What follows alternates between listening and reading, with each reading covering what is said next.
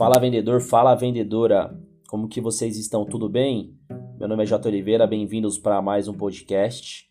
Aquele podcast do Vendas Agressivas de quem fala a realidade, de quem está no salão de vendas. Não é ladainha, não é besteira. O que a gente fala aqui é o que acontece no nosso ramo, não é Harvard, não é nada disso.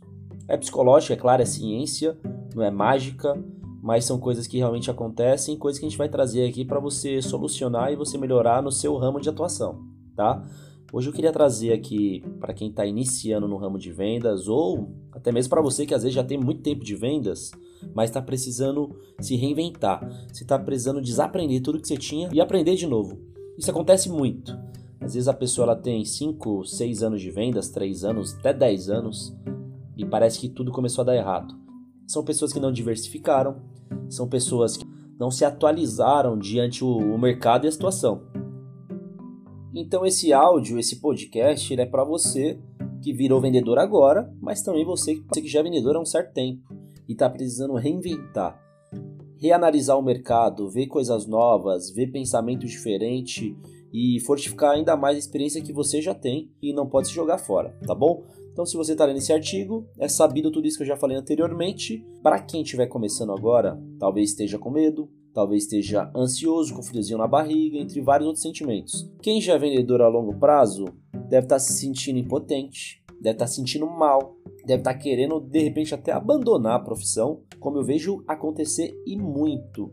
Vendedor que tem muita experiência, de repente entrou num ramo de atuação que eu estou e não tá dando certo e pede as contas, pede desligamento, e aí eu tenho que ter toda aquela conversa, todo aquele feedback. São pessoas que não entendem que se reinventar é essencial em todos os âmbitos da vida. Mas vamos lá, chega da introdução e como que vende? E se o cliente dizer não? Eu terei de ser insistente? Então são vários sentimentos que a gente está nesse momento. O que acontece? O vendedor no Brasil, não só no Brasil, na maioria dos países, infelizmente ele não é bem visto pela sociedade.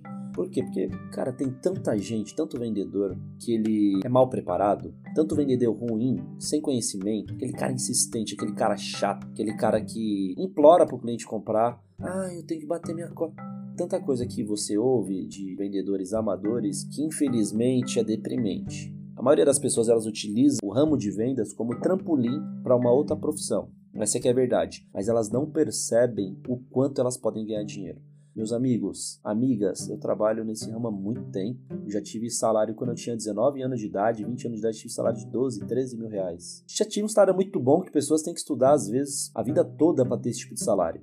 Então, uma profissão, é um ramo que você pode ter muito sucesso na sua vida, se você souber como trabalhar, como ter um alto desempenho, como migrar, como galgar grandes voos. Eu vou dar algumas instruções para vocês aqui e se vocês seguirem corretamente, tudo vai dar certo. Antes de mais nada, se você está entrando agora nessa profissão, você tem que estar tá orgulhoso, de verdade. É uma das profissões mais antigas do mundo. E assim, se eu analisar só no ano de 2019, só com venda direta. O que é venda direta? Venda porta a porta, visitas, B2B, enfim, tem várias opções aí. Girou mais de 45 bi de reais só no Brasil. Isso segundo a Associação Brasileira de Empresas de Venda Direta. E a tendência é que esse segmento de mercado ele permaneça em crescimento e crescimento nesse cenário. Esse cenário nosso que toda hora muda, é relações trabalhistas, é mudança do, do setor público. Então, assim, você tem que ter a ciência que se você tiver êxito na profissão, você pode ter uma carreira duradoura e ganhando muito dinheiro. Muito dinheiro mesmo. Primeiro eu quero definir, na minha concepção, isso é na minha concepção, como, como gestor, com a experiência que eu tenho, mas não é a única. Existem dois tipos de vendedor. Primeiro é aquele vendedor que eu, que eu citei anteriormente, que é o vendedor amador, tá? que é o vendedor tirador de pedido, e o vendedor profissional. A maioria dos vendedores que são profissionais são vendedores B2B, vendedores de venda direta. A maioria dos vendedores que são do varejo, que trabalham em shopping, a maioria é amador, infelizmente, tá? E eu comecei em shopping. Vamos lá, o que é o vendedor amador? Ele é conhecido como tirador de pedido, igual, igual falei anteriormente. É como se o cliente lhe pedisse por algo ele simplesmente traz o produto e faz o pedido. Vamos dar um exemplo? Digamos que você entra num estabelecimento, uma loja de tênis. E o vendedor ele busca o determinado tênis, ele pede. O vendedor amador ele vai lá, pega o tênis, o cliente prova o tênis e de repente o cliente ele não gostou do tênis porque não estava confortável, enfim. Fala, poxa, obrigado, viu? Eu não vou levar não. E o vendedor vai lá e tenta forçar a barra. Não, não, obrigado, não gostei. Vai embora. Pronto, esse é o vendedor amador. O que é o vendedor profissional agora? Digamos que o cliente entra na loja e pede por esse mesmo tênis. Quando você pede o tênis, o vendedor ele já te faz uma pergunta: só tudo bem? Prazer, como que é seu nome? Felipe, Felipe, meu nome é fulano de tal, tudo bem? Primeiro ele se apresenta, ele tenta criar um vínculo, uma relação com esse cliente. Vou lá pegar para o senhor agora. Qual que é o tamanho? Agora ele dá o que o cliente quer. É, outra pergunta: é para esporte, é para academia, é mais para sair? E ele já, já deixa essa pincelada na cabeça do cliente. E aí ele vai buscar o produto. Só que ele não traz só o produto que o cliente pediu. Ele traz outras opções de acordo com as perguntas dele de qualificação. É claro que foi uma pergunta simples, uma pergunta besta que eu acabei de fazer, só para ser algo simples de vocês entenderem. Ele é um vendedor que ele é profissional, ele é conhecido como consultor. Ele sabe que o cliente compra por motivos, então ele descobre quais são os motivos e traz os benefícios que o cliente busca. Então, nem sempre o que o cliente quer é o que ele realmente precisa. Então, agora que você conhece um pouquinho mais sobre a profissão, assim, de uma maneira bem simples que eu trouxe, bem lúdica mesmo, tá? Com algo mais prático, e você sabe qual que é a diferença entre os profissionais amadores Agora eu vou te ensinar como que você precisa fazer para se tornar um profissional. Eu, eu separei aqui para vocês oito dicas que elas são valiosas e assim, se você seguir essas dicas, eu tenho absoluta certeza que você começará a profissão com o pé direito. Primeira dica é: as pessoas elas compram sim um livro pela capa. Imagine você que a apresentação pessoal ela é sim muito importante você precisa utilizar roupas que são condizentes com o seu âmbito profissional, na qual você vai estar atuando. Certifique que as suas roupas são neutras de acordo com o seu mercado de atuação. É claro que se você trabalha com moda, você vai ter uma roupa diferenciada. Mas se você trabalha em shopping, você não pode usar aquele perfume muito chamativo. Se você trabalha na área da saúde, é a mesma coisa. Pior coisa é você ir numa loja, você ir no estabelecimento, ou você marcar uma reunião B2B, B2C, enfim e a pessoa não, não demonstra ter uma boa higiene, cabelos, unhas. Sabe o que, que diz um estudo? Pessoas que não aparentam boa higiene, elas são associadas à falta de educação e de organização.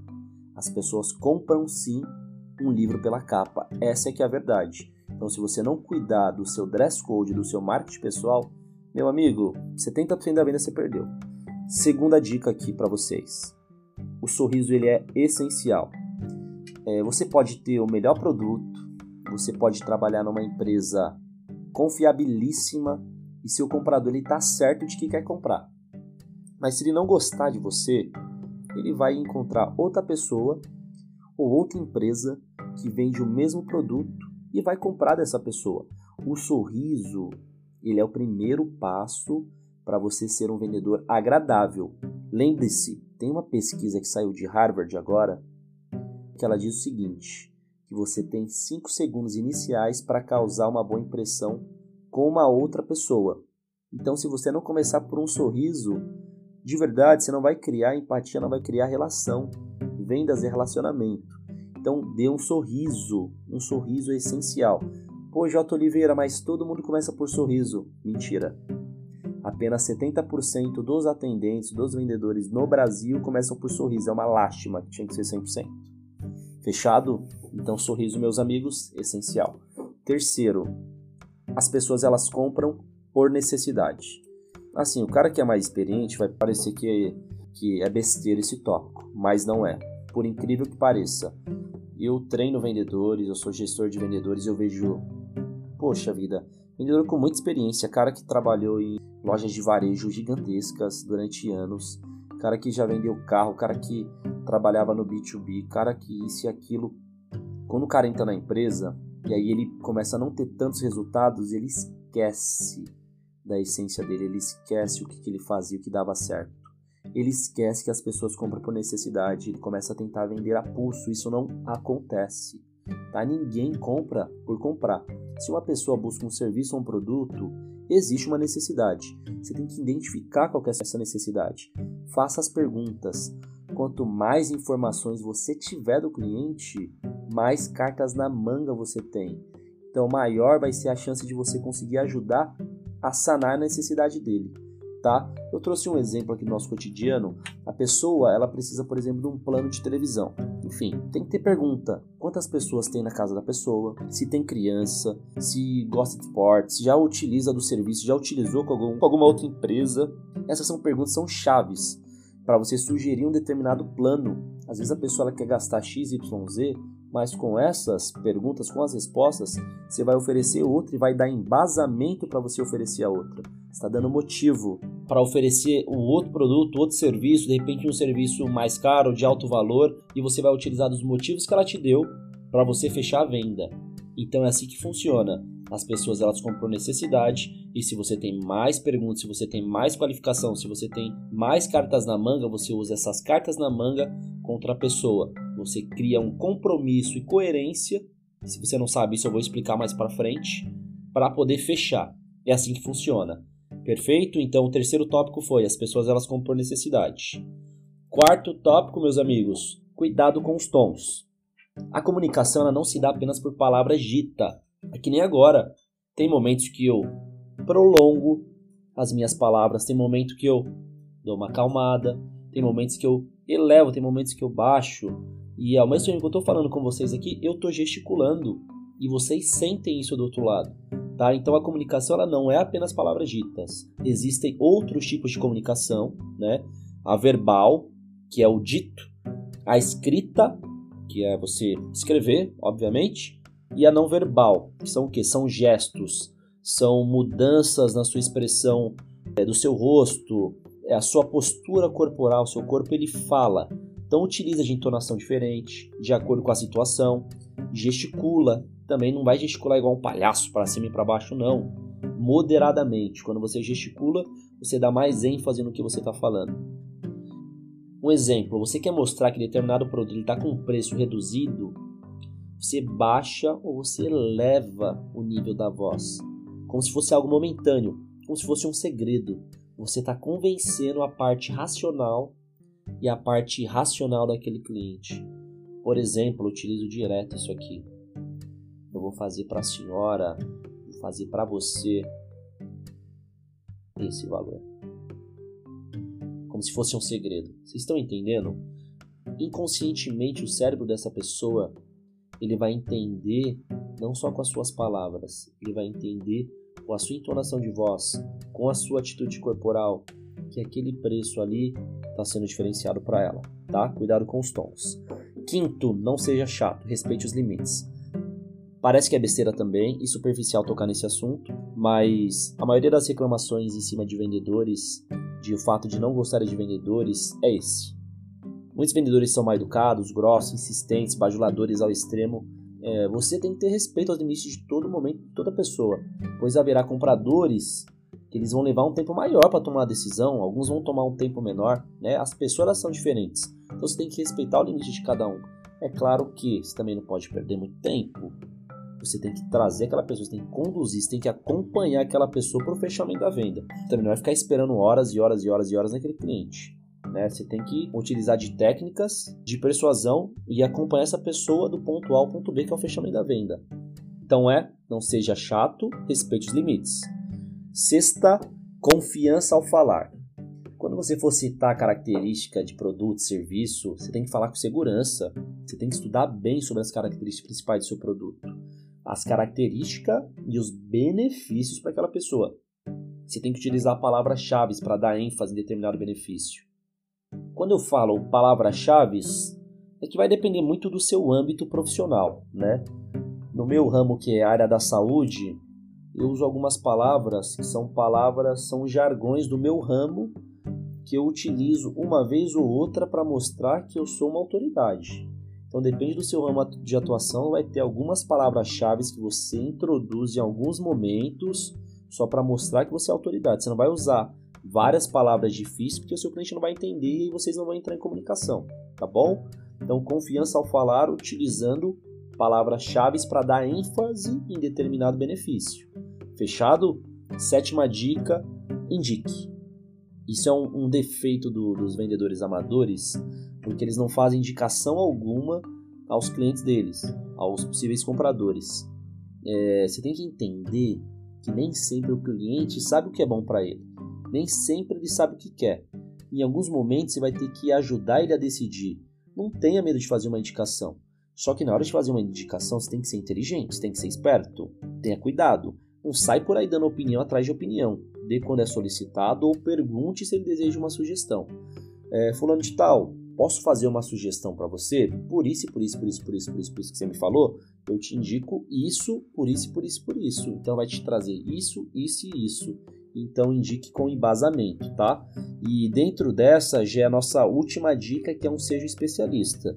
Para que você dê qualquer tipo de opinião, é necessário que você realmente entenda do assunto de atuação. Opinião por opinião, meu amigo, qualquer um pode dar. Então você tem que ter embasamento e pontos chaves. Meus amigos, se você está começando agora, se você já é vendedor há muito tempo, eu tenho certeza absoluta que essas dicas elas vão ser certeiras para você. Se você está iniciando ou se você já está na carreira, que você, se você utilizar isso aqui certinho, você vai ter grandes ganhos e resultados. Acredita de verdade que se você seguir esses passos, você vai se conseguir vender muito mais. Você vai conseguir surpreender o seu gerente. Se você for gerente, você vai conseguir surpreender o seu diretor comercial e seus clientes, que são os principais, de uma maneira profissional, de uma maneira ética.